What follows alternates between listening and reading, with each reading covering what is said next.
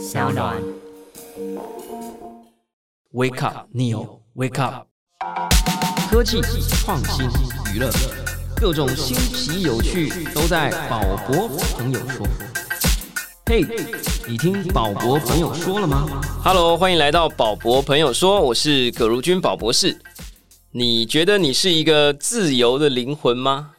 你觉得你有 free will 吗？哦，就是有自由意志吗？啊，你觉得你的每个选择判断都是你自己的吗？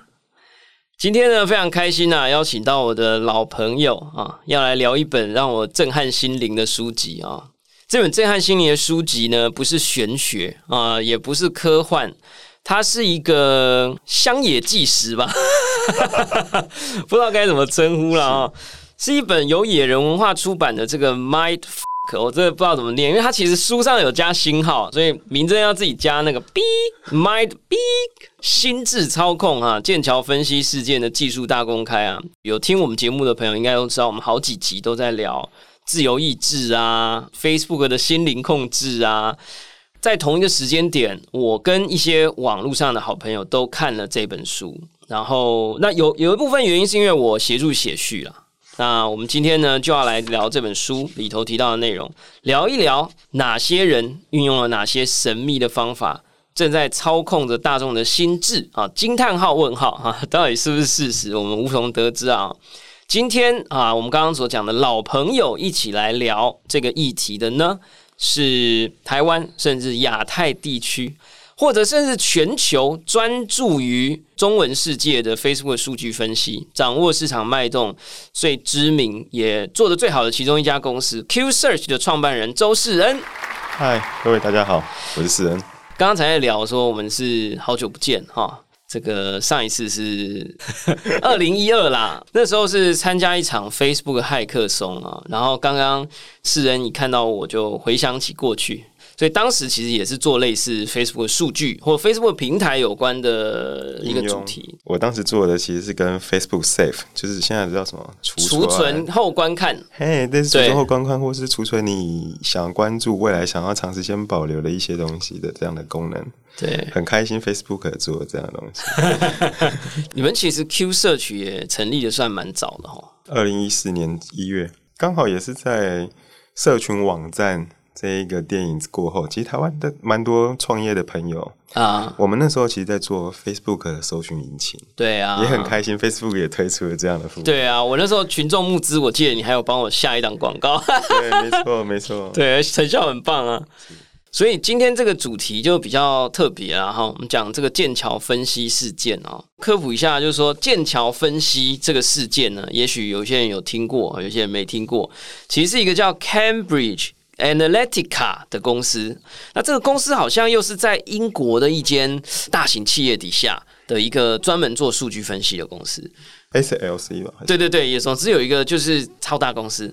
然后呢，这个公司后来被踢爆说，利用网络上的数据帮助美国总统的选举的结果。偏向某一边，上一次选举的结果是川普胜选嘛？那当然，到底是谁给了他们资源？到底是这个华尔街巨擘啊，还是俄罗斯？好，还是谁？众说纷纭啦。总之呢，剑桥分析利用了脸书上的各种数据，基本上某种程度暗地里的去影响了很多投票人的喜好、意志。甚至是行为哦，这件事情在当时引发了轩然大波。脸书呢还出来澄清说：“啊，我们的资料只能储存二十四小时啊，有些公司的行为违反我们的相关的这个规定啊，等等，所以闹了满城风雨啊。到目前为止都还有一点余波荡漾啊，就是到后来进入到脱欧，也有人说同样的一个团体啊，就是剑桥分析在影响着脱欧的公投。”这本书呢，其实就是一位号称他是他自己说他自己是 Cambridge Analytica，就是这间公司的算 co-founding member，对，共同创办人，共同创办团队啊，对，co-founder 跟 co-founding member 好像还是有一个距离，我不确定他到底是自己说他是 co-founder 还是以时间来讲，我觉得都已经算非常早期的了。啊，偷看一下书上怎么写哎，他这个旁边一下子就写《纽约时报》称这个作者叫怀利哈，一位来自未来，哎，现在未来，所以他是真正的未来人啊，顶着粉红头发，穿着鼻环的数据行家。他一手创立了剑桥分析，又一手摧毁了这家公司。好，这就是他的这个啊一个简短介绍了哈。这个克里斯多夫怀利哈。加拿大人父母都是物理学家哈，六岁呢曾经遭到一名精神不稳定的人士虐待啊，然后童年时期被诊断患有阅读障碍过动症，十六岁辍学离开高中，十七岁为加拿大反对党，他一开始就加入政治工作，为加拿大反对党领袖这个迈克尔伊格纳蒂夫工作，啊，十九岁开始自学写程式啊，二十岁呢在伦敦政经学院。哦，就是 LSE 啊，这个学习法律。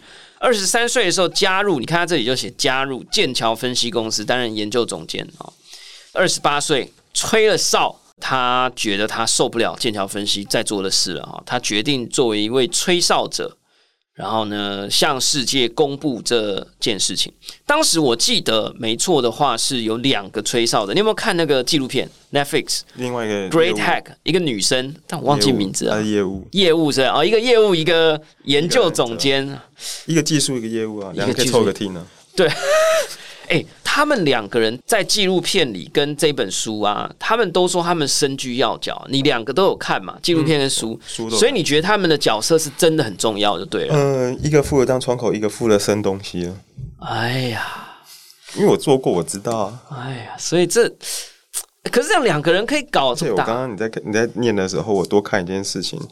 他二十三岁的时候加入剑桥分析公司，二十三岁的时候大概创办 Q Search。哇。他现在三十岁，我也三十岁，我们两个是同时间，只在不同国家而已。哇，还好你不用吹哨了哈，少一件事了啊！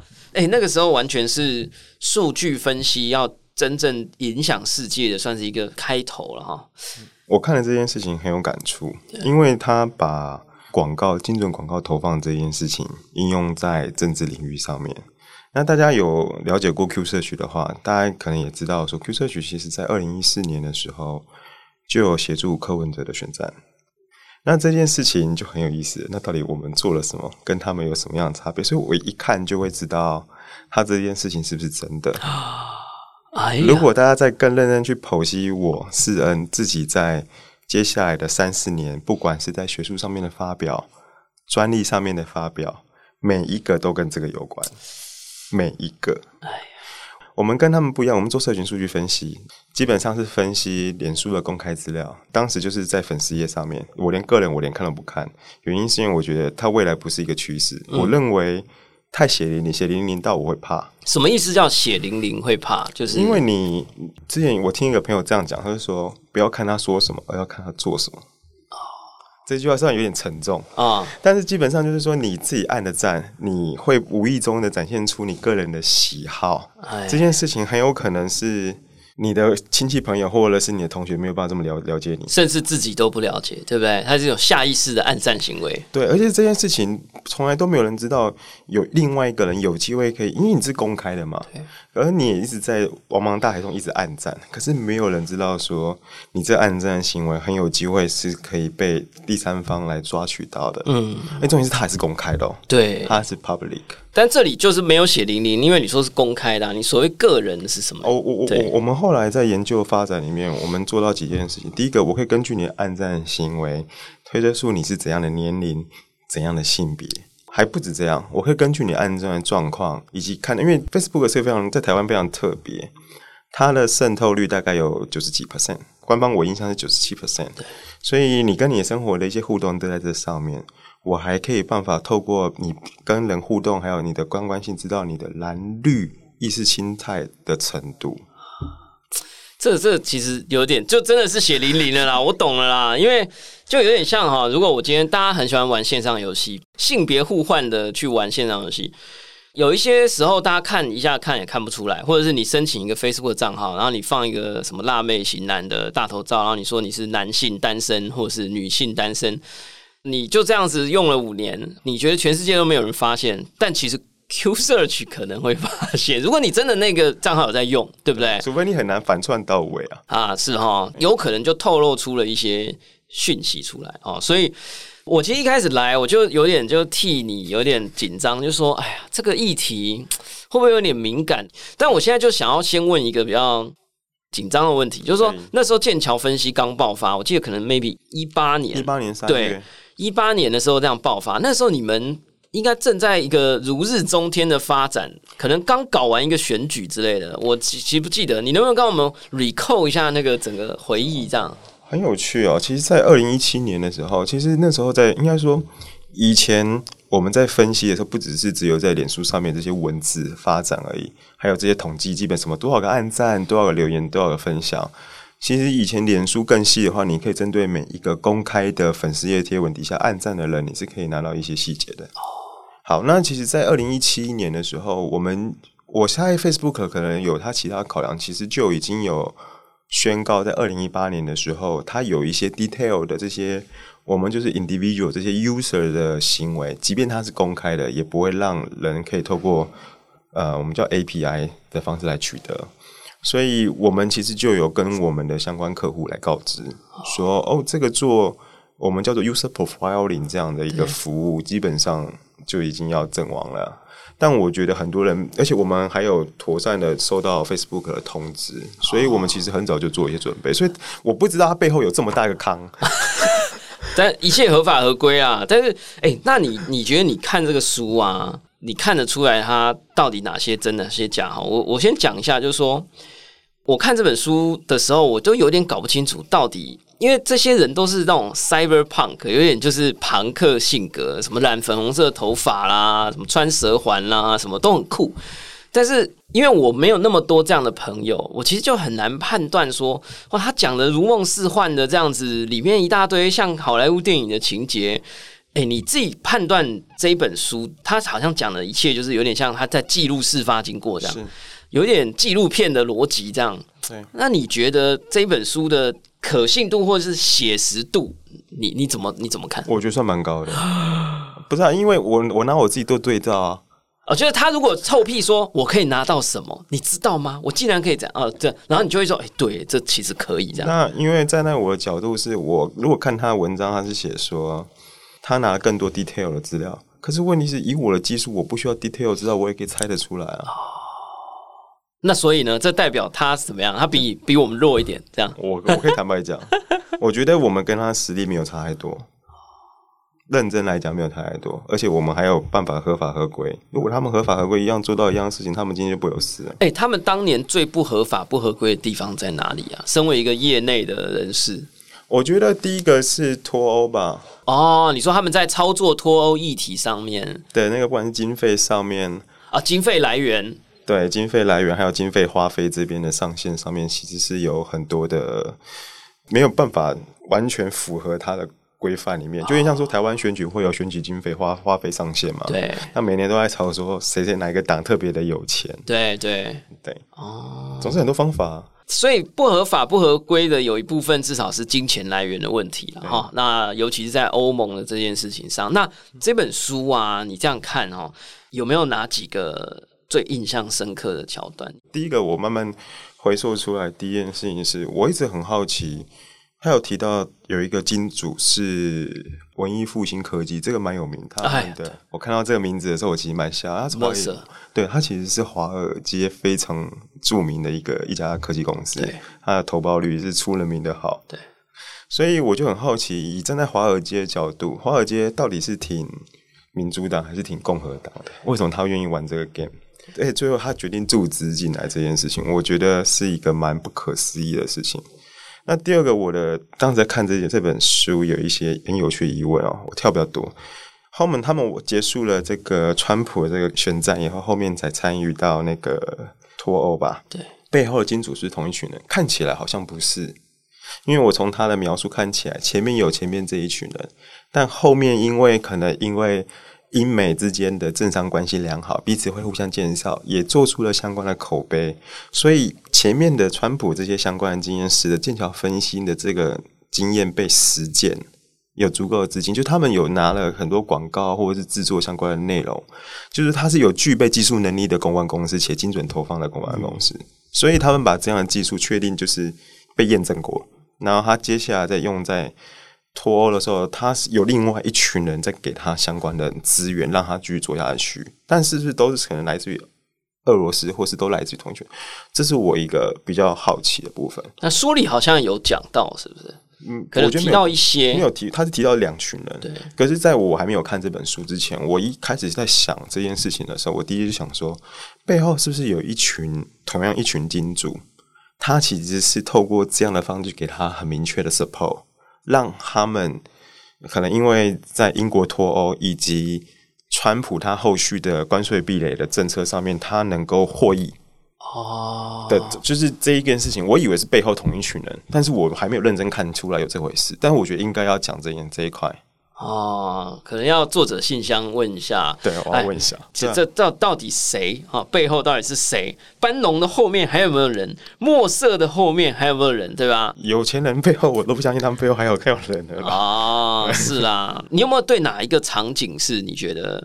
因为这本书我觉得有一个很有趣的地方，它描绘了很多那种会议现场哦，还有那种带着简报去 present。Present 的对象都是那种什么脱欧的团队啦，美国总统候选人的家啊，这种。羡慕，很羡慕你，你一定也有类似的经验啊，很羡慕，只是我在台湾而已，很羡慕。你你有没有什么哪一个场景你觉得很有印象？还是我我因为我我只能拿几个来对照，因为我其实是看的东西，看着我在台湾到底干啊？你就做一个比对了哈，完全是做比对的。我举个例子来讲，我觉得刚好有人非常欣赏，而且看得懂用文化这个战略，嗯，来影响人的行为。我请问这个人在台湾哪里可以找得到？有台湾版的班农，就对。对，台湾版的班农在哪里？其实有。哎呦，当时我引引门我进去。柯文哲去竞选团队的那一群人，但是他们进去的时候也不是在看到这个东西，他们当时目的也非常好，就是说年轻人都在用脸书，我们是否可以透过了解年轻人关心什么、关注什么，我们来找到对应好的政策来帮助他们，或者是能够了解说，哎，我们怎么样跟他们产生一些共鸣？所以讲一个很有趣的地方，就是我在看他们影响。选民的行为这件事情，他们可能是以比我目前看到比较多，都是以负面的操作比较多了。书里面是这样，是就是说，可能在假新闻或者是提升意识形态的冲突感。那在台湾的话，我们在实作上面，我们还是影响人的行为啊。就像说，我希望他能够看到这样的政策，希望候选人能够。未来真的能够帮到他，可能愿意在青年上面的政策上面多花一些资源跟一些心力啦。所以，我们其实也是用广告，我们也是分析这样铺了多少。对，我们也可能是去了解说，哎，其实柯文哲可以去参加曼博博览会，柯文哲可以去参加 Live House，即便他是一个年龄距离感看起来比较重的一个阿伯，但我们可不可以？你知道这群人很重要，你要去跟他们说服，那剩下就是什么？整个策略团队跟内容团队要去思考，说我们怎么样找到这些人的共鸣点，然后找到一个又符合柯文哲这个形象的人去跟他们接触。所以这背后有 data driven，然后加上整个后面的整个其他竞选伙伴能够一起合作，我们才有办法一个个政策一个政策。对 U bike，我们要可能大家可能印象可能复兴南北路的 U bike 拓宽。占了一个车道，可是它可能让骑脚踏车的人更安全，那这就是一个选择。可能猫狗相关的那个安乐死相关议题，哎，很多人对这件关注，所以我们针对这群人去投放相关的广告，准备相关的政策给他们，去说服他们去在投票那一天不要盖错键，不要盖错格子嘛，大家都一样。那只是我觉得他们的方向，我觉得比较极端一点，但是其实手法其实是一样的。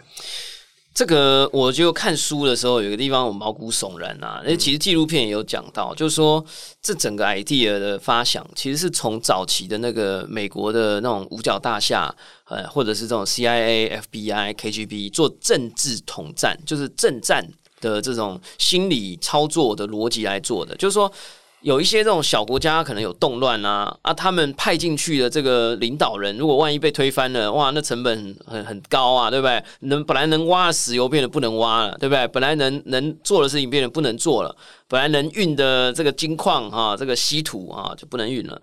所以呢，他们就变成说，如果有小国开始有发生一些动乱，如果你可以通过网络操作这一群人民啊，第三世界国家啊的人民，可以。不要闹，或者是闹一闹，哎，反而变成支持。他们想要支持的候选人，哎，就 OK 了，哎，发现很有效，有效。然后书里竟然还提到说，他们还曾经找了一个小国家做实验。嗯，他书里就是说，嗯，很难去想象说，他们就这样按按键盘，然后动动滑鼠，他们可以去影响一个远在千里之外的一个国家内政啊。他自己写，因为他吹哨嘛，所以他讲的就比较夸张啊。然后呢，他就一路下放到变成说，除了第三世界国家，哦，原来这个小范围测试可以，那我们来测试一个大范围，就来搞一个美国总统选举。嗯，我其实觉得看了，我们没有测试就直接上线上火线。对，我现在就来问你说，有我们还有测试科比选举还是已经几年了？那？总统这一次的总统选举，因为你知道这个伯恩他也是两边都有拿钱嘛，对不对？所以你你们这次有做政治方面的专案吗？都会传授相关的经验给一些助理朋友们啊，看直接、间接啊，或间间接啊，或者 或者是传授啊，各种方法了哈。先讲我自己啊，就一直这样看，然后就有一点拿捏不清楚那个影响跟被影响。的那个界限，我举一个例子。嗯，这一次总统大选，台湾总统大选投票的时候，我我好像在前面几集我也讲过，投票当天理论上是不能广告，是对。然后呢，他就在这个每一个人的 Facebook 的那个墙面的第一则叫做“请记得今天去投票”哦。是，我觉得这个跟广告有一线之隔呢。为什么？因为他有一个受众问题，就是他这样子一打。年轻人看到的机会还是比六七十岁的高，所以它等于是间接促进了年轻人的选票。所以你觉得一个讯息这样 pop up 在脸书上是真的会影响？就是有一些人真的看到本来没要去投要去打球的，就说：“哎哎呦，对，要去投票。”你真的觉得是会这样吗？会，绝对会啊！我可以确定，绝对会。你们有做过分析吗？应该这么说好了，我们在引导人要做下一个 call to action。就如同你听的，刚刚你最早介绍我说我帮你的群众募资，我们不就是在改变一群人去 support 你吗？真的，对啊，这件事情我都没有对外讲过，因为只有在我们的私人群组发生这个讨论。对，所以同样的手段，那只是今天你要一群人，我们在考虑做法的时候，不只要这一群人去投票，我还希望，如果我有绝对的把握的情况下，我还希望你再多拉一个人去，对，而且盖对位置。哇！所以我那个群众募资三十五万美金，可能有十五万是从你那个广告来的哦。不敢说，有一定有影响，真的。然后呢，最近又出现一个新的例子，我要来问你这个专家。最近不是那个美国选举风风雨雨吗？我之前录一集在讲美国选举，嗯林真还很紧张跟我说：“哎呀，我会不会录完票都开完了，没什么好谈的。”然后我们还紧张的要命，然后凌晨十二点上线，搞到现在已经十一月十二号了，到底是怎样？好像说美国政府也还没宣布，因为美国政府就是川普啊，所以他自己还不宣布啊。现在是媒体在宣布总统当选啊，最奇怪的事情来了。就是你现在应该有注意到，我们现脸书上都刷刷爆墙了。第一个，你只要打什么“台湾和川普查” 的新闻，直接就会被禁掉。你你有看到这个吗？因为他会以为是川普。你你有看到这个吗？有有。然后呢，另外一个是你如果去那个呃国际卫生组织啊 WHO，在底下打“台湾 can help”，你直接就会变红色的，然后一个惊叹号，你发不了。明真，你敢的话，你可以试试看，会留下记录哦。啊，就是我觉得这都是小事。我觉得最恐怖的事情是，even 全世界哦，连中文都有哦。你只要打川普有关的东西，底下就会写说，Joe Biden is a predicted 啊，这个 elected president。那它中文翻译叫做乔拜登是本届总统选举的预测胜选人。是，What's that？很怪诶，就是说。有一个阴谋论，就是在说，Facebook 因为是科技业，然后听说 Joe Biden 还是比较对科技也比较友善，所以呢，这些科技人就想要帮他早一点进入这个状态。然后呢，我就有在讲说，因为这件事情还不是一个一百 percent 的 certainty，所以呢，Facebook 有点想要试着利用这个小栏位啊，这个小的警告，先把这个东西像。全面启动一样，种植一个在人心里面，就说 Joe Biden is the president，大家都会忽略那个 predicted，就是那个预测这两个字啊。对，哎，我觉得好像有点合理耶，就是他有点在因为大家现在还有点错嘛，因为川普今天说要提告啊，说要在世纪酒店什么记者会，搞不懂啦。下礼拜嘛，对嘛？然后我感觉就是因为就一个民主社会，你要提告，你要搞这些东西，没有民众支持你是没办法的。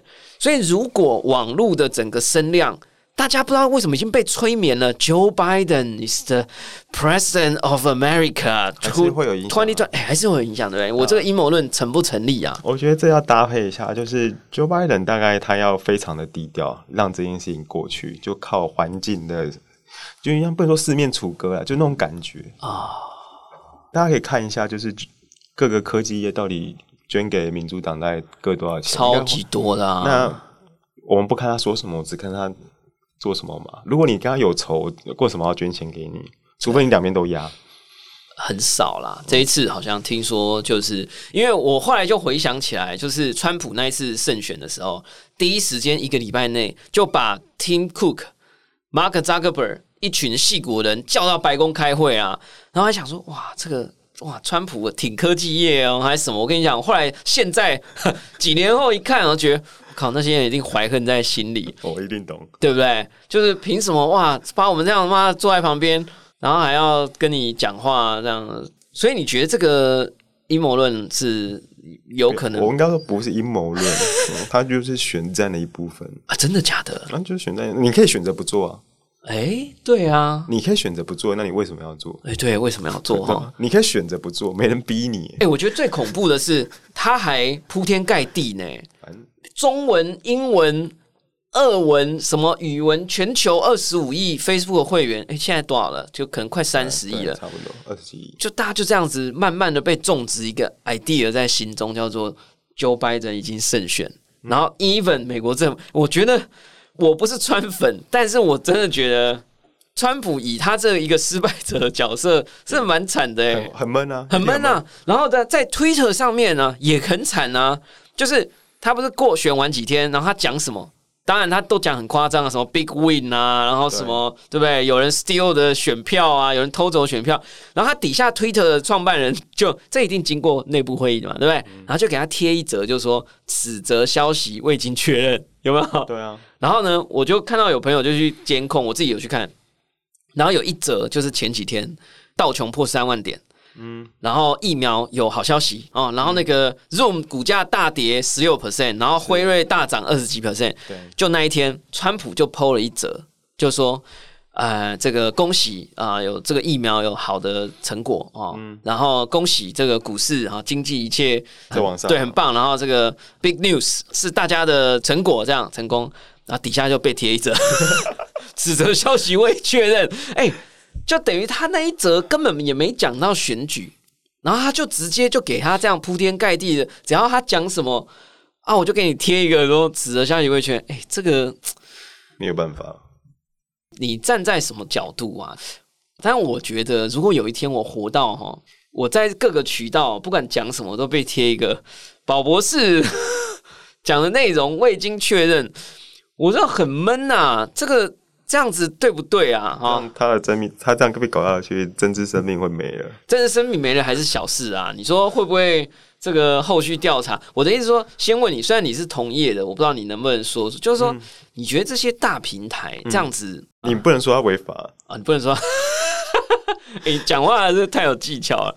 我讲一个那种草民呐，我草民的想法，我就是觉得说，凭什么你 Jack Dorsey 你们一个？Twitter 内部会议，你来决定一个政治人物讲的话，对不对？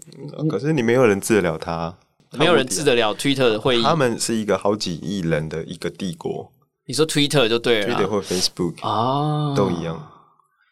啊，所以你是意思，哎，我觉得你讲这话有意思。我无敌啊！你的意思是说，其实我们刚刚讨论的是三个国家，一个国家叫 Twitter，对啊，它的人口有几亿人，对。另外一个国家叫 Facebook，它的人口有二三十亿人，另外一个国家只有一亿，哎，美国是两亿，美国两亿了哈，所以美国变成一个小国，对，变一个小国，对啊。对不对？我大国想对，哎，所以这样美国感受到我们台湾，我 感受到我们各个国家的这种啊人数不足的处境呢，这种感觉是不是这样？是的，他就是被一个二十亿，他有办法挟持二十亿个人啊。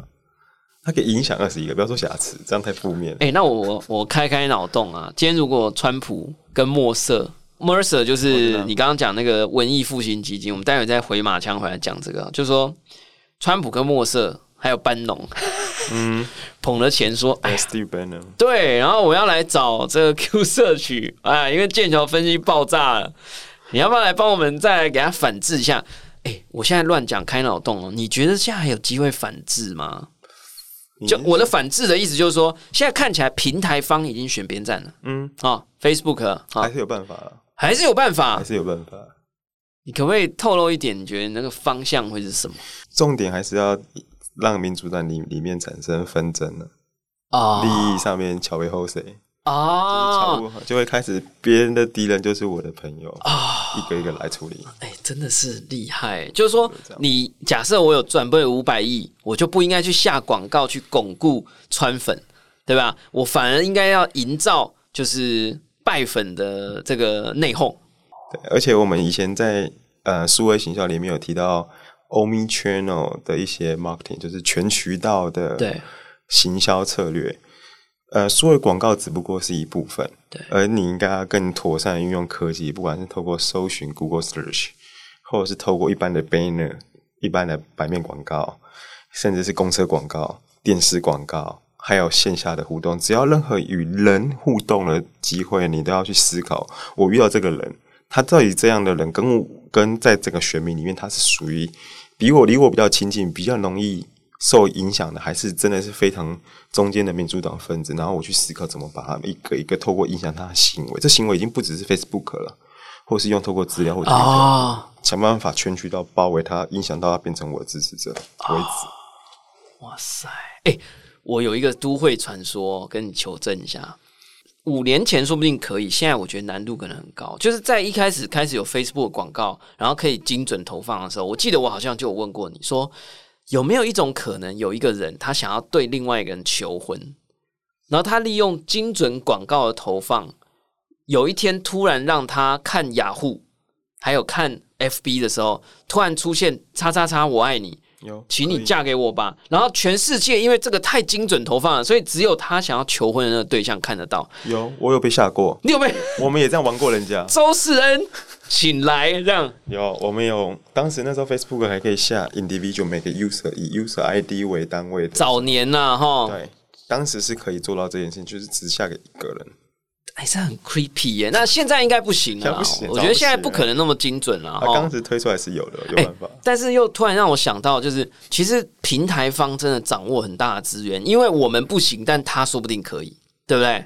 也不是说不定他一定可以，可以。因为因为你知道，说我最近看到我有个朋友，然后他说他在 Google 一个城市码的 bug 的时候，突然他的搜寻 Google 的那个搜寻页面的结果列突然裂开了。听起来很夸张，就是你不是 search 一个一个东西嘛，对不对？它底下就会排一排结果嘛，然后它突然上面出现一个黑色的缝隙，然后说，请你点一下这里，然后呢，它就有个动画，你知道吗？然后他就去点了，他还荧幕录影起来，他点了以后，整个页面就垮下来咯，而且是没有中毒哦，没有中毒哦。为什么？因为呢，他就发现整个页面垮下来，他说欢迎你来到兔子洞，然后呢，他就出现一个黑底白字的页面，然后说。呃，我们发现你非常有潜力，然后你有没有兴趣解决这个问题？然后其实后来我那个朋友呢，他就去 Google 啊，他就去搜寻了这样的资讯，发现有非常少数的、非常非常少数的用户会被 Google 的搜寻引擎认定你其实是很优秀的工程师，所以这是一个考试。然后你只要真的在那个兔子洞裂开的时候解开那个考题，你就有机会得到 Google 的 interview 的机会。所以我的意思说，这就有点像我们讲求婚嘛。那 Google 在跟你求婚的概念，所以我们不行，但 Google 可以。哎，这其实讲起来也是蛮 creepy 的，蛮可怕，是蛮可怕的哦。所以有可能真的有一天，我们上网打一打，然后就看到裂开，然后写 “Wake up, Neo, Wake up” 之类的，要听得懂的才听得懂啊。而且我觉得运气很好，是我觉得他们一开始 Bannon 一开始就看得懂他们的潜力，这件事情其实很不简单。对。这件事很不简单。我在看这本书的时候啊，我有一个非常深刻的震撼，就是以前因为我有在关注这个这种文化层面、心理战略，然后还有一些，所以我之前就研究班农的这个人很深。最近还有出一部纪录片，我还来不及看。然后我一直以为他就是个老粗，你知道很像啊，他就是他就是穿的就乱穿，你知道，就是你如果去美国，你看那种在森林里面打猎，然后就是就穿的那种打猎背心。不修边幅，头发感觉八个月没剪，也不太会去做什么美肤美容啊，然后就是一个这样一个老粗，然后也胖老老大叔，老老美国大叔。对，然后呢，你如果有看过他主持他的那个节目啊，叫做什么？总之，他就是帮川普搞了一个非常激进的一个电视台啊，还是还是一个媒体，对，一个媒体。二零零几年，你随便去找出来看，那简直是疯狂啊！他那个比那个保洁什么。都还更夸张一一百倍啊！他那个资料直接丢到地上，就这个什么，我说 Mexico、China，就这种哎。但我觉得他有本事，他有本事不只是搞那些内容，而是他有本事真的网络到那一群背后的金主跟支持者来 support 他。对，然后我就以为他是一个有点像 lunatic，嗯，然后看着书，我觉得他发现他原来是这一切背后的几乎可以说是首脑嘞。对，始作俑者，始作俑者啊。你讲一下那个他是怎么样去接触那个，你记得吗？对，细节我没有办法很清楚他的流程，我相信还有很多他没有办法完全透露。可是你要想，他应该是在飞来英国，忘记是在反正他们飞来飞去，忘记纽约还是英国，我真忘记了。但他们去接触的过程中，可是你很有趣的事情是，他提到不是他的老板 Nix 啊去 presentation，而是他本人这个技术端的人去做 presentation。对。你说谁去 present？就是书的这个作者，嘿，威威啊，去，我想起来，应该是去纽约对 presentation 这件事情。我觉得这件事情就很不可思议了，因为你要去介绍，而且不还不是老板介绍，对，还是让个技术端介绍，你就知道说背后其实基本上大方向都已经口碑已经确认，那现在就是要确认执行端的可行性，我要怎么去勾啊？你说技术滴滴啦，哈，嗯嗯，就技术滴滴。这个对啊，就是等于是班农在背后已经都帮他钱也谈好了，这个策略也谈好了。而且还有个关键一点是，就是威利他有一个很重要的特质，是他其实有看过政治工作者怎么做 call to action。哦，因为你看他过去其实，在反对党的领袖里面的某一个里面当助理，还是在加拿大，对对。可是基本上全世界在做选举或者在政治工作者，其他 call to action 不会差太多。对，所以你知道说我。要做什么 call to action？重点是因为他知道 call to action，所以我们才知道说数据分析怎么样可以跟你那个跟你的行动结合在一起。这件事情会有是武是已经是武器了。对啊，我觉得否则一堆人做完分析，然后呢，然后呢，就算我已经告诉你数字啊，然后呢，大家都没感觉，大家不知道下一步要做什么。对，可是因为他在这里面这种。环境待过，他知道怎么样去抠人进来，把事情做完。哦，就是早期还在什么盖洛普民调啦什么的，大家就说哦哦哦，我知道了，现在领先了两个百分点。然后呢？对，然后呢？对不对？那他是整个就是把 solution 已经带进来，然后他还有 case，还有 example case。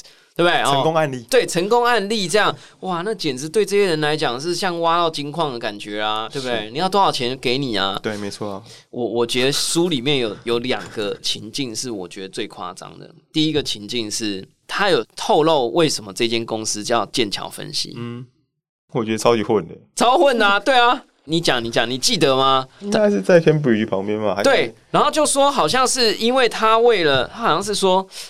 反正书里有写啦，我都讲好像都在讲人家八卦，因为真的讲起来很夸张，就好像说他们为了要说服班农，他们就在剑桥大学旁边租了一个办公室小办公室，然后在里面伪装成很像办公室的样子，还找了剑桥大学一些辣妹来当攻读 intern。当然，这个性别流动的问题是他们的问题，不是我的问题哈。就是他们找了一些可能型男辣妹啊，然后。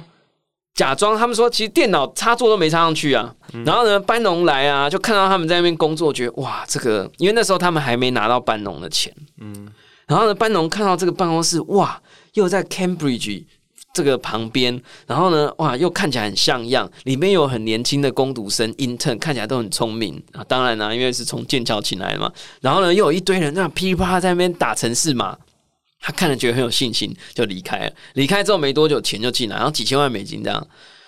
重点是威利就打电话给老板说：“哎，啊，现在这样已经好好像要投资了啊，公司到底要叫什么名字？这样对啊，就是这样。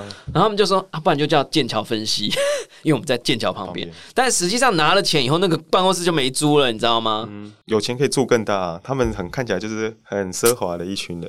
哎，主要是 Nix 啊，主要是 Nix。我在这里就是要跟大家建议一件事啊，就是商业的世界啊，很现实啊。我有一次啊，在某一年，我不说哪一年啊，就我们要拿一笔投资，大概三千万台币，然后呢，都已经滴滴了大概无数回了，然后呢，双方什么意向书啦、合约啦、银行账户什么都弄好了，然后他们就从国外要飞来台湾看我们的办公室，这样，然后我们就一群那个，就因为我们那时候 founding team member 有一些老外嘛，然后他们就特别喜欢民生社区，因为说树比较多，这样。然后呢，哇，我们花了大钱去租了民生社区一个整层楼这样，然后的民宅啊，然后把它改变成有点像戏骨风格，或者是纽约东岸曼哈顿那种，你知道，在民宅里面的科技公司这样，再加一点工业风。对，然后呢，里面就是都是木具的家具啊什么，你知道，然后就是这样，但是没有电梯哦，要走楼梯，然后那个楼梯又很窄，然后民生社区那个民宅就很窄，要投资的那个团队过来的时候，他们看到有点傻眼，什么还要走楼梯啊？然后呢，这样一路上来，他觉得奇怪，这办公室怎么看起来像居家的感觉啊？因为你知道老外就喜欢这样啊。然后呢，就觉得你们好像就没有那种一群人在里面这样疯狂写程式的感觉。然后大家就停下手边的工作，然后围着他们在介绍自己。后来我就发现啊，我那时候战略完全错误。我觉得我那时候不应该租那民生社区的办公室，我应该要去租一个。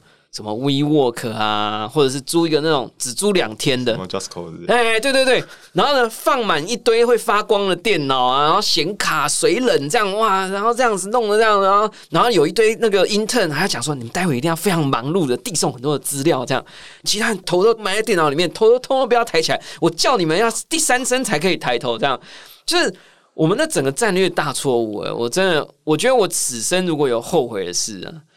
那间办公室是我一个非常后悔、非常后悔的事。你听得懂我的？那我觉得可以给了蛮多朋友，就是聆听的朋友们说，如果你又要接受客户或者是对投资人的情况下，你要去滴滴你的投资人，你要知道他过去投什么，而且风格是怎么样。对，然后把办公室弄成那个样子，就算去用借的都要给他借来。我本来以为这是暗黑兵法，哎，剑桥分析也这样搞，哎。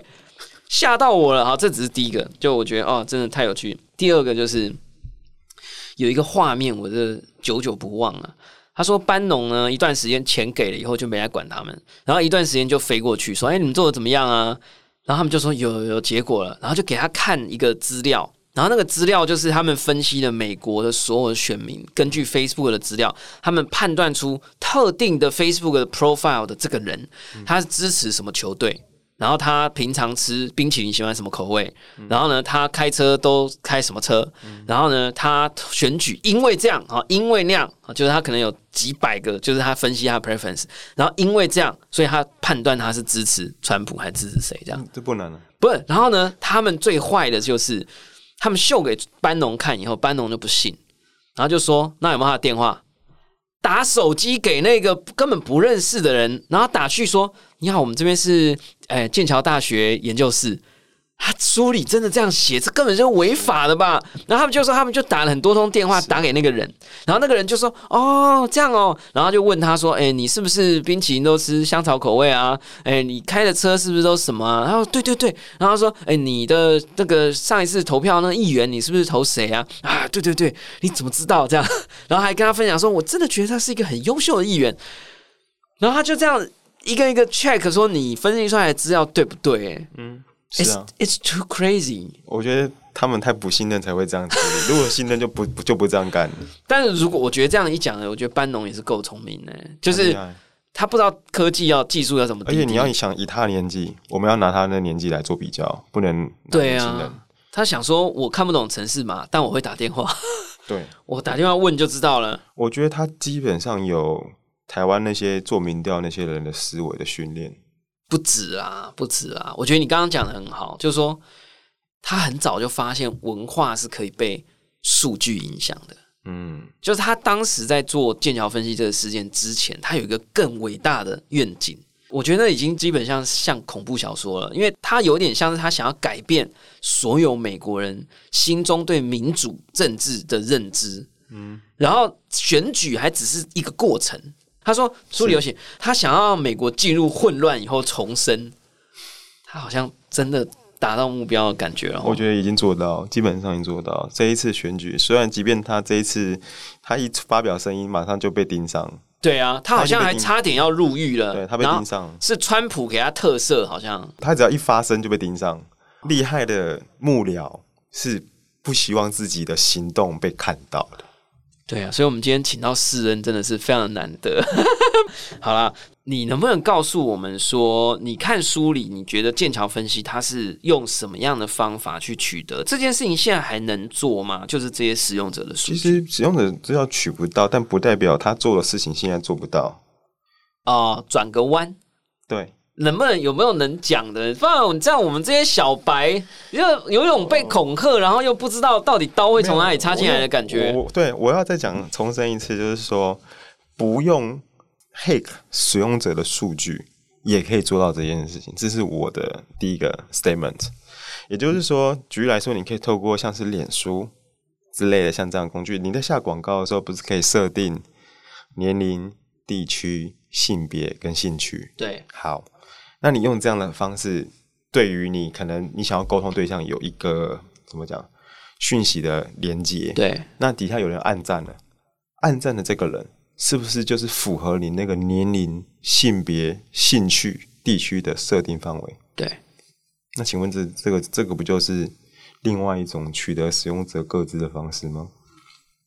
哦，然后你再进一步的 retargeting，retargeting，我开始测试你第二次在针对第二篇文章的第二个内容，你会不会在暗赞？会不会在针对这件有些 behavior？反正我知道变有些人小的时候，我可以做每一个 segment 就使用者的小规模进行测试。哎，可是哪个哪个违法？当然不违法，啊但是我的意思说，但是现在啊。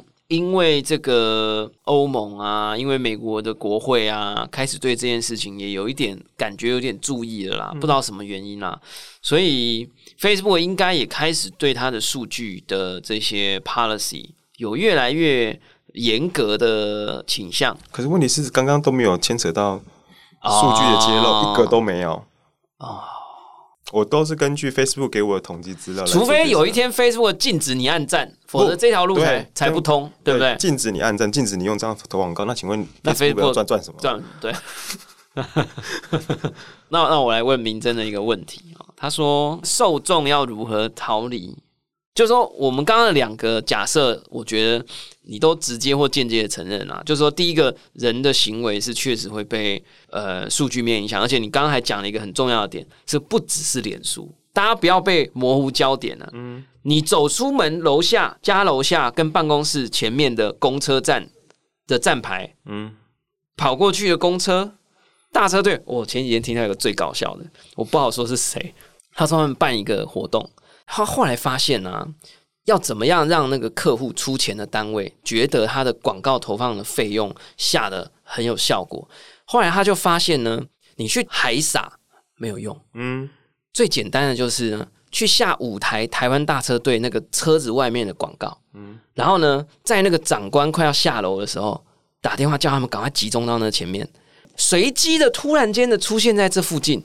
刚好叫到一台上车，哎，就有你们这个活动广告啊！哎，你看，精准投放，啊，他全台北就只买五台，对啊，我觉得他很聪明啊，超聪明。然后他说他以前呢，傻傻的买个五百台，超贵。然后呢，很可能刚好要叫车来，哎，你们不是有买大车队吗？你们那个账单上面有啊？啊，怎么这一台是怎么是那个什么三叉还是什么 L 叉的什么手机广告？我们也做过类似的事情，我同意啊。举例来说，脸书它可以对于特定的 email 和电话下广告，当然帮你做秘但是你要承认你这个电话是有效的、合理的取得。其实蛮有趣的，就是说，请问你拿你老板的资料进去，到底算不算是合理取得？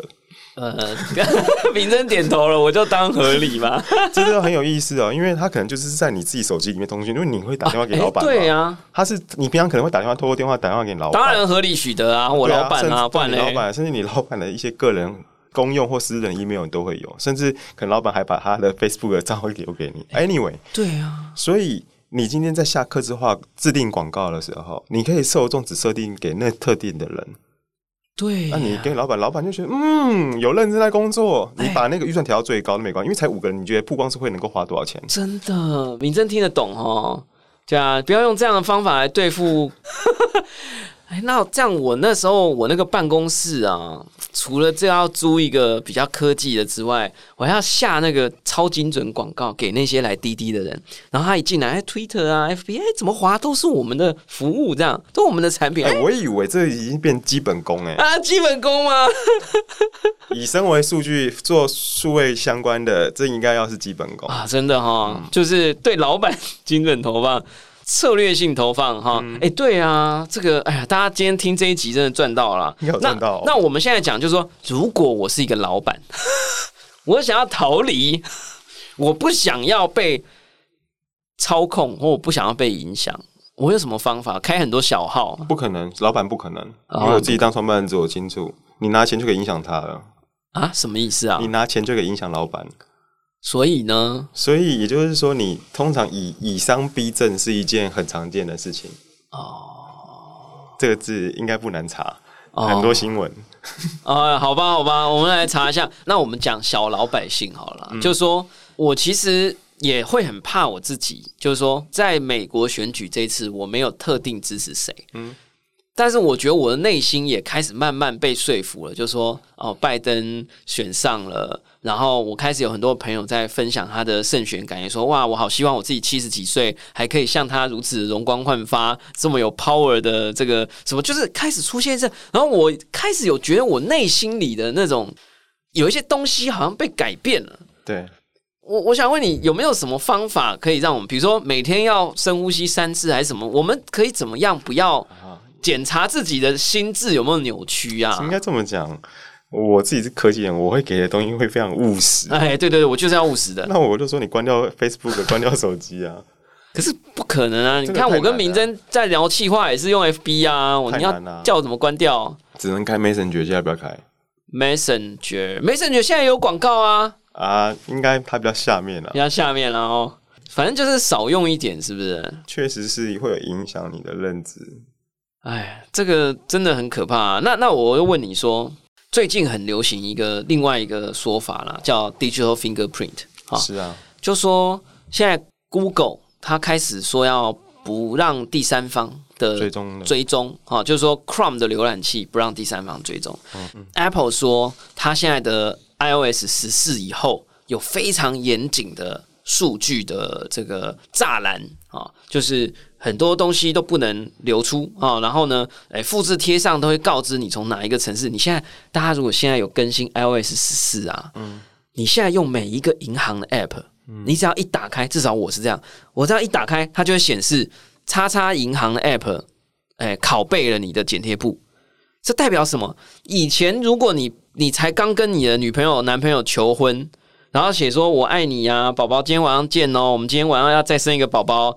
然后呢，你刚刚不知道什么原因，你可能没送出，然后就复制，然后贴上你的剪贴簿里还有那一串字嘛？然后你再打开叉叉银行的 app，那个银行就知道你刚刚在讲这句话，哎，嗯，当然这有点阴谋论了哈。但是 Apple 开始要对这一块全面限缩，你的 app 如果有在执行麦克风，它右上角就有个小小的红点，然后呢，或者是你的数据第三方数据预设。我记得是变成是预设是关闭的，以前都是预设开放。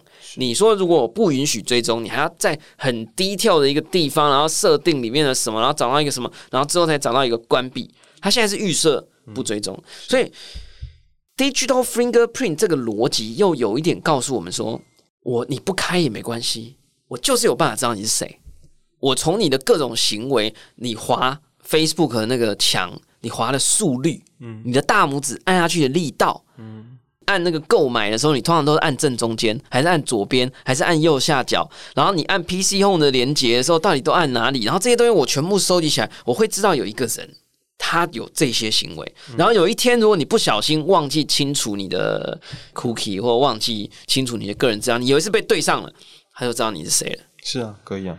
可是你刚刚提到是 first party，他刚刚不不允许追踪是 third party。对，所以我们其实刚刚不小心讲了两件事啊。对，有两所以你跟我们讲一下，就是说，第一是这些 first party 把这些门都关起来，这对我们来讲到底是不是好的？然后对你们这些是关第三 third party。对啊，对啊，所以就是 Q 社区有可能就查不到。我们本来就没有在，我们平常就没有在查，所以还好。哦，对我们我们的资料取得方法还是以还是 first party 的资料，所以不是 third party，所以还好，不影响。那对很多人是不是会有影响？会有有影响，原因是因为大家彼此在规范 third party 的时候，其实说一套说是一套了，做也是另外一套了。哦，所以干脆大家有这么大的落差，干脆就算了。哦，整个市场被玩被玩坏了嘛。哦。那对于 third party 来讲的话，你可能举例来说，我们像有一个东西叫 Google Analytics，是很常见，大家做流量追踪的。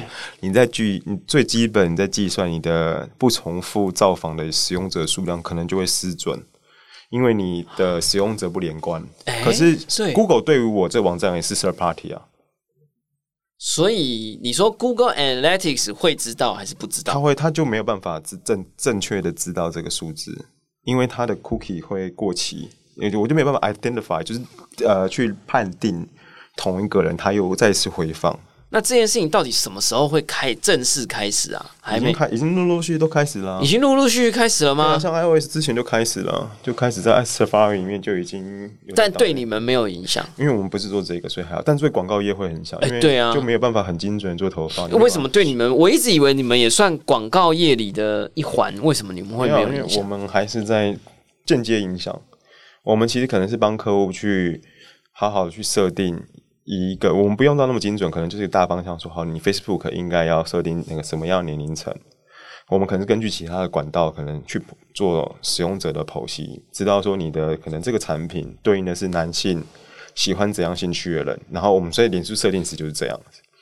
所以说脸书可能如果他今天他的脸书的广告版位有在。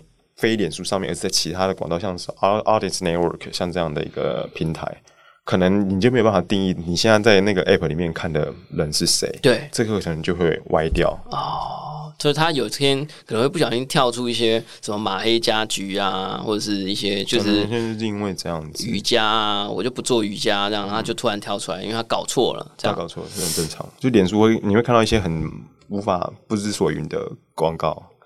但是我感觉大家之后还是会想办法解决，而且我觉得 first party 他自己还是知道啊，对 first party 还是知道，所以你大家还是会希望把人全部回到 first party 上面哦。就是我不希望，就是对于一般的 app，它的营收上面会越来越受限哦。等于是说这些帝国要开始呃抢人了，抢人了啦哈。就是以前让你野蛮生长啊，哎，这这做法怎么跟那个某一个国家的那个金融管理？对不对？你知道他之前什么保的啊，或什么也是这样野蛮生长一派，然后突然间又要成立一个什么金融稽查中心，然后所有人都要对我，然后现在哇这样子，就等于是先让你野蛮长一下啊，然后呢我之后再慢慢收回来。这现在有一种这种感觉。是，然后透过服务面的部分的话，大家就是透过影音 podcast 来争取大家的时间。哎，怎么说？什么意思？什么意思？就是说我如果你在看直播、看影片、看 YouTube。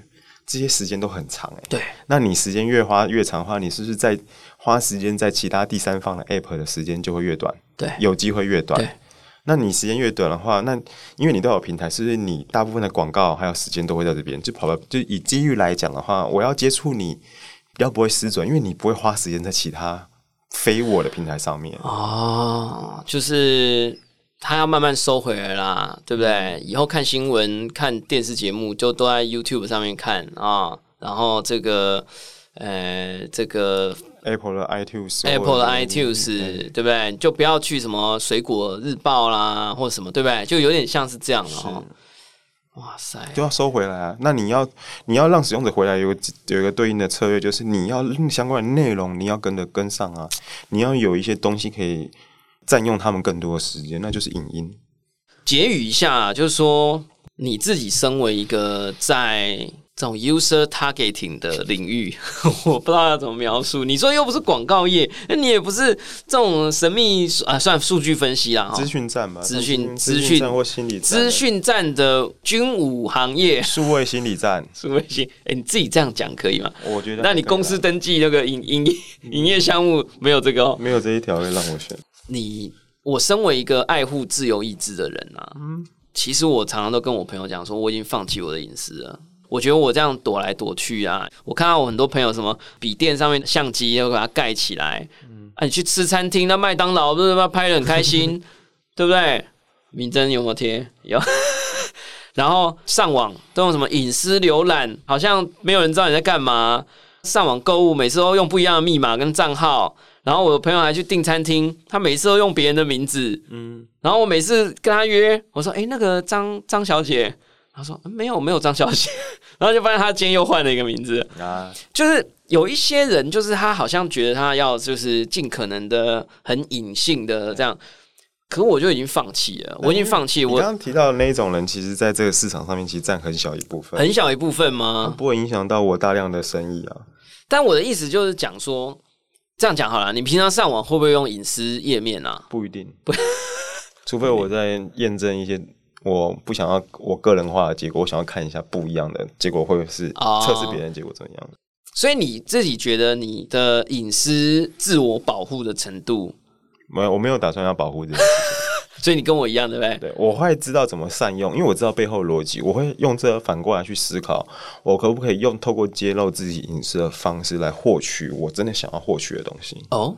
举例，我觉得另外一个像 Spotify，对 Spotify 我常用很久，然后我会刻意的针对他每一周推荐的东西，我会按爱心跟按不喜欢，来加速他的 machine learning 的效率。哦，然后我现在歌单就很 purely 都是我喜欢的东西，就是很懒的，我不知道怎么挑啊。哎，有哎，我发现真的，你有一天不小心被他猜中一整个歌单都是你要的，你就 stick on 那个。你就不要离开了哦！我跟你讲，人生整个就变美好了，你知道吗？我现在就有一个歌单就是这样。我有一天听有一有一首歌，然后我就从那一首歌进去，哇，那整个世界都打开了，你知道吗？每一首歌都是我要的。这就是用一种方式去挖掘，透过揭露你的个人喜好，然后让他给予你更好的东西。好，那我觉得有一些人应该会想要往这个路线走，就是。多给他一点讯息嘛，干脆啊，对不对？那让你搜寻以后每一次都是对的，哇，超爽，对不对？然后 F B 训练一下，每一次都是你要看的。那有没有一种方法，我们可以去让它混乱？有，这也是一招，但很累。我讲一个很烂的招，就是我家里有装那个 Alexa，嗯，然后我觉得它很 creepy，因为我觉得它都在偷听，但是又太好用了。然后呢，所以我跟我太太就只好怎么样，就是把那个账号设成我的 email。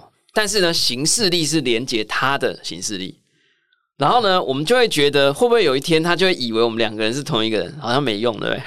呃，同一个人反而就是就我可影响一个人，可以一次影响两个人。就有没有一些很简单的招数，是我们可以让？Google 的这些引擎就错乱，比如说我我跟我太太每天交换手机用，我觉得真的太难了啊！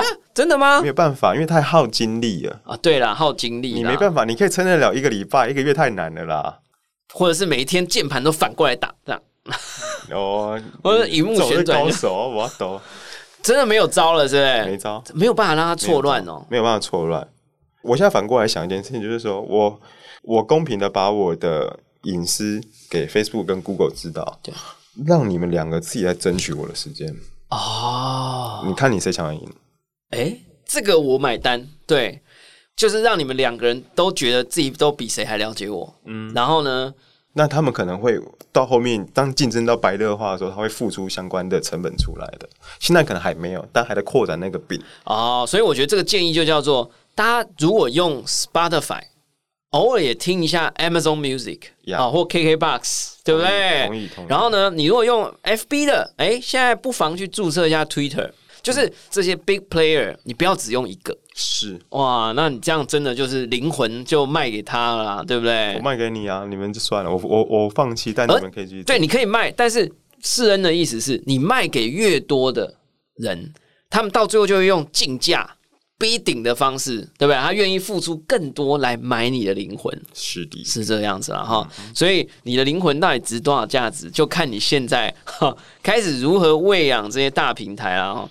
最后，世恩有没有什么要跟我们预告？就比如说，你们接下来有没有什么惊天动地的新的技术要来做心理战啊？让我们做一点心理准备啊！我 我。想要跟大家分享，就因为我其实，在因为有经验，所以很多人会来请益各式各样的人。对，我觉得这有点像是以前我们在看资料安全、治安这一块，就会有骇客跟警察彼此之间在攻防。我觉得基本上我们还是希望说，大家可以运用科技做好的事情，就如同一开始我们希望大家年轻人可以多彼此有更好的正面的影响，而不是在看这个书面进进学这些负面的这些操作手法。所以最后还是看最后的大家道德底线。那在这个上面，我们其实团队其实在这个台湾这个社会，甚至在邻近的东南亚国家，我们其实都有做相关的教育训练，让他们知道说这件事情往好处做可以做成什么样子。我们可以推论，甚至有一加上一点点成功案例告诉你。负面的呢，我也告诉你，这推论其实换个题材一样，你也可以做到非常可怕的境界。那在对于这两方，我们都会告诉他们，你可以怎么样去运作。那自己要好好拿捏。那对于平台方，我们一样也会建议，像 Facebook 跟 Google，我们也会跟他们讲说，我们有观测到一些假新闻和负面的状况。我觉得这些行为非常非常的不合理，他们在陆陆续续影响他影影响力，而且你不知道这背后的操作者是谁，你看不出来。所以要开始有 awareness，就是要他们意识到有有人在上面要开始做操作了。我们有点像是当着另外一种吹哨者去看这些东西有没有一些不正常的行为在发生，所以跟他们的一些公关部门来好好合作，会不会这些大平台被反利用了啦？对我担心，其实他们也被冲一康，到时候这一个事情是他们没有办法收拾，收拾不了哈。对，哇，心理战这件事情是从国家对国家之间慢慢变成国家的内部的政策影响，接下来变成是。企业就是这些大的 big player 在操作他的会员的行为。我一直有一个预测是，有没有可能未来的企业内部也利用这种心理战跟 call to action 的方法，去影响他的员工的心理，然后呢，让他更支持老板，更支持政策，就是等于有点用心理战从国家对国家，国家对选民。我先讲这件事情已经发生了，已经发生了吗？我先讲已经发生了，我也有看到，我也有参与过，所以我知道。就是企业对内部的员工的心灵强化内外的整合，我们这样讲，强化内外的团结跟合作，所以这有市场就对了哈。已经有人在做，而且很棒。好，待会关机以后我们来聊一下。没问题。好啦，如果你想知道更多关于自己的数位足迹如何被分析，甚至被利用，除了 Mind 心灵操控剑桥分析事件技术大公开，野人文化呢还出版了另外一本操弄。剑桥分析事件大揭秘，两本一起看呢，会对整个事件有更深刻的理解哦。尤其今天世恩向我们间接或直接的验证了这本书的真实性，有一定的程度啦，我觉得非常的重要哈。所以呢，这。已经不是小说喽，哦，也不是只是他自己说喽，这个参考的价值有可能再升高。感谢大家收听我们今天的宝博朋友说，我是葛如君宝博士。如果你喜欢我们的节目，欢迎点选订阅，下一集就会自动送上给你哦。不论你是在 Apple Podcast、Spotify、s o n YouTube 或者其他平台听到我们的节目，欢迎给我们五星评价、按喜欢、留言或者追踪订阅哦。我们不会侦测你哦，我们也不会 target 你哦。